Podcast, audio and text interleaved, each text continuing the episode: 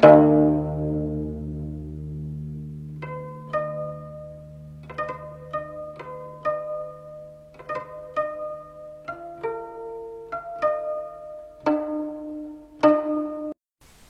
位听众朋友，大家好，我是小薇安迪。那么在咱们这一集节目当中呢，在第一段里呢，我们仍然继续给大家分享这个琥珀啊，在这个咱们人类的文化当中所留下的一些印记。那么在上一集的最后呢，我们提到说，在中国的传统文化当中呢，这个琥珀的印记啊，除了为应物的那种说法之外，还有另外一种说法。这种说法可见哪儿呢？我们首先找明代李时珍《本草纲目》。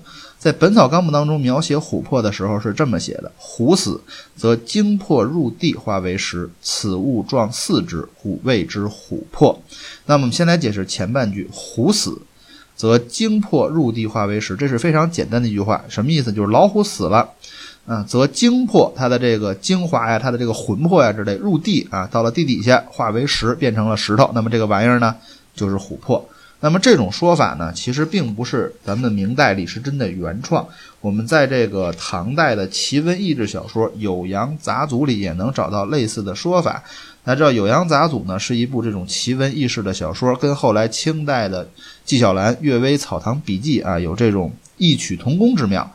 那么，在这个《酉阳杂俎》当中呢，记载这么一个故事，说有一个非常善于射箭的僧人，他发现一个秘密，就是每一次你射死一只老虎之后，你盯着那个老虎的目光，那老虎的那个眼睛看哪儿，你看哪儿啊，然后去那儿挖，总能挖出一块黄色的玉。当然，在这个故事里，这块黄色的玉就是琥珀。那么，这个故事。为什么要提它有多大的影响？在于后面啊，咱们再说到《本草纲目》后面那半句：“此物状四肢”，先不说了，故谓之琥珀。在这个时候，李时珍所使的“琥珀”两个字，“虎”是老虎的“虎”，“珀”是魂魄的“魄”。这有可能证明，就是说，如果当时的人都有非常大的习惯去这么去写这个“琥珀”两个字的话，证明这个故事或者这类说法，可能在当时是非常非常受人肯定，而且是。这个广为人知的。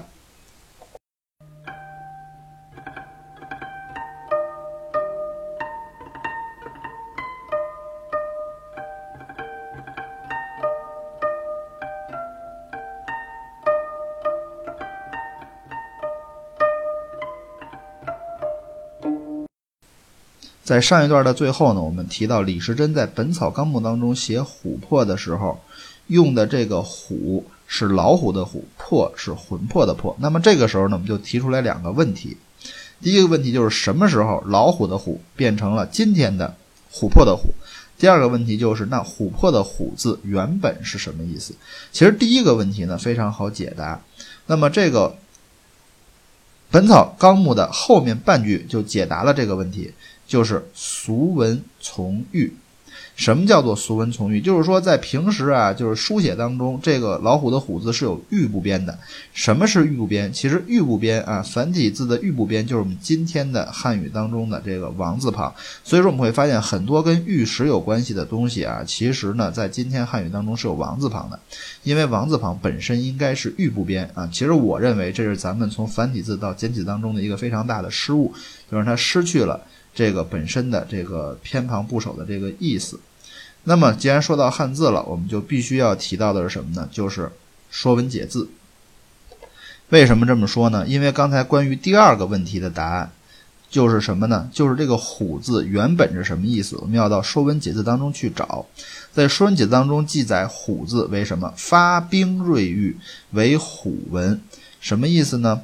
就是说这个“虎”字指的是用来啊发兵时使用的这种兵符啊锐玉。冰符瑞玉，就是这个瑞玉本身是一个冰符，然后上面雕有虎的图案，所以它是玉部边加上老虎的虎字，在《说文解》当中写是从玉从虎。那么有没有什么例子呢？有，《左氏春秋传》当中有这个例子。《左氏春秋传》昭公啊，就是鲁昭公三十二年。其实懂历史的朋友都知道，鲁昭公总共在位三十二年。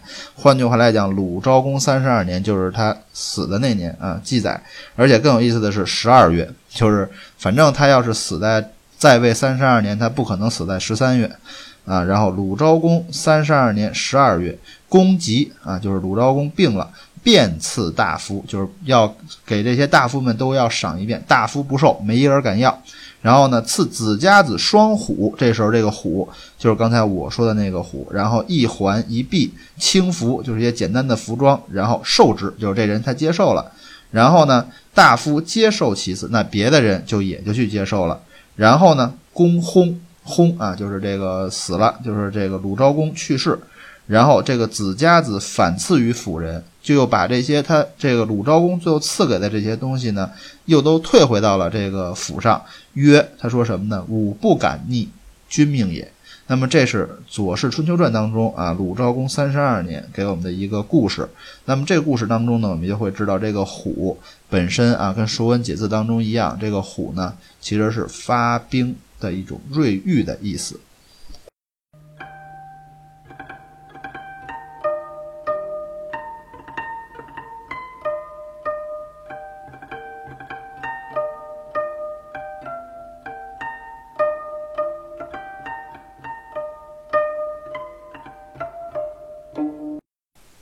那么在说完了咱们在中国传统文化当中另外一种关于琥珀的来源的解释的这种说法之后呢，我们再来说回到琥珀这种收藏品本身，就是我们为什么会提及到这个这么一种可以说有些荒谬的啊，非常没有科学意义的，但是确实非常有意思的这么一种关于琥珀的来源的说法呢？因为它跟欧洲那些说法有一个最本质的区别，就是在这个故事当中，琥珀的来源是地底下。为什么这点很重要？因为在我们的实际的市场操作当中，我们都知道琥珀的来源分为两种，一种就是我们上一集反复提到的一个词儿——海漂料，这种料呢是来源于这个海洋的；而另外一种专业术语叫矿珀，这种料就是来源于地底下的。所以说，只有当这两种故事都有了之后呢，可以我们才能感觉到这个琥珀的来源啊，对我们在古人认识当中呢，可能是相对完整的。那么在这个节目的后面这几段当中呢，我们就会来给大家逐渐的来介绍这个世界上各个这个琥珀的产地啊，然后以及这个产地所产出的琥珀的一些特点啊，一些鉴定鉴赏的特点还有方式等等。那么今天呢，我们先来简单的来进入到最最重要的产地，就是波罗的海产地。我们已经反复的说过了，这个波罗的海呢产出的是海漂料的琥珀，所以说呢，在波罗的海沿岸的。很多国家都有琥珀的产生。我们简单举例，比如有丹麦，啊，有乌克兰，然后有俄罗斯。波罗的海琥珀呢，也可以说是这个咱们人类历史收藏这个琥珀的历史当中呢，一个非常非常重要的品种，甚至可以描述为最为重要的品种。它的这个通过各种各样的贸易啊，可以说是到达了，真的是到达了人类社会所能这个到达的几乎是任何一个角落。因为我们都知道，在咱们中国的传统文化当中呢，有一条道路。商路被称之为丝绸之路，而其实呢，在欧洲化当中呢，还有一条这个重要的商路被称之为是琥珀之路。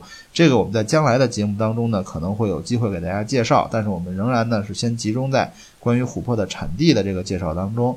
那么还是非常感谢大家呢收听这一集的节目。我是小玩意安迪，我的个人微信 ID 是三四四九零零四零三啊，我的个人微信 ID 是三四四九零零四零三。再次感谢您收听今天的节目。